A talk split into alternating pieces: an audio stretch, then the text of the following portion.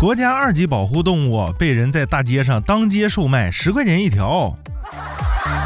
警察叔叔到场都一脸懵啊，这胆儿也太肥了。资讯来自人民网，说昆明市公安局五华分局接到举报，疑似有人当街售卖国家二级保护动物中国裸猿啊！民警来到现场时，水箱里的中国裸猿只剩下六十八条，三十余条已卖出。据嫌疑人张某交代，中国裸猿是他从外地购买运到昆明的。目前，张某因涉嫌非法出售濒危野生动物，正在接受进一步调查。啊，原来这就是中国裸猿啊！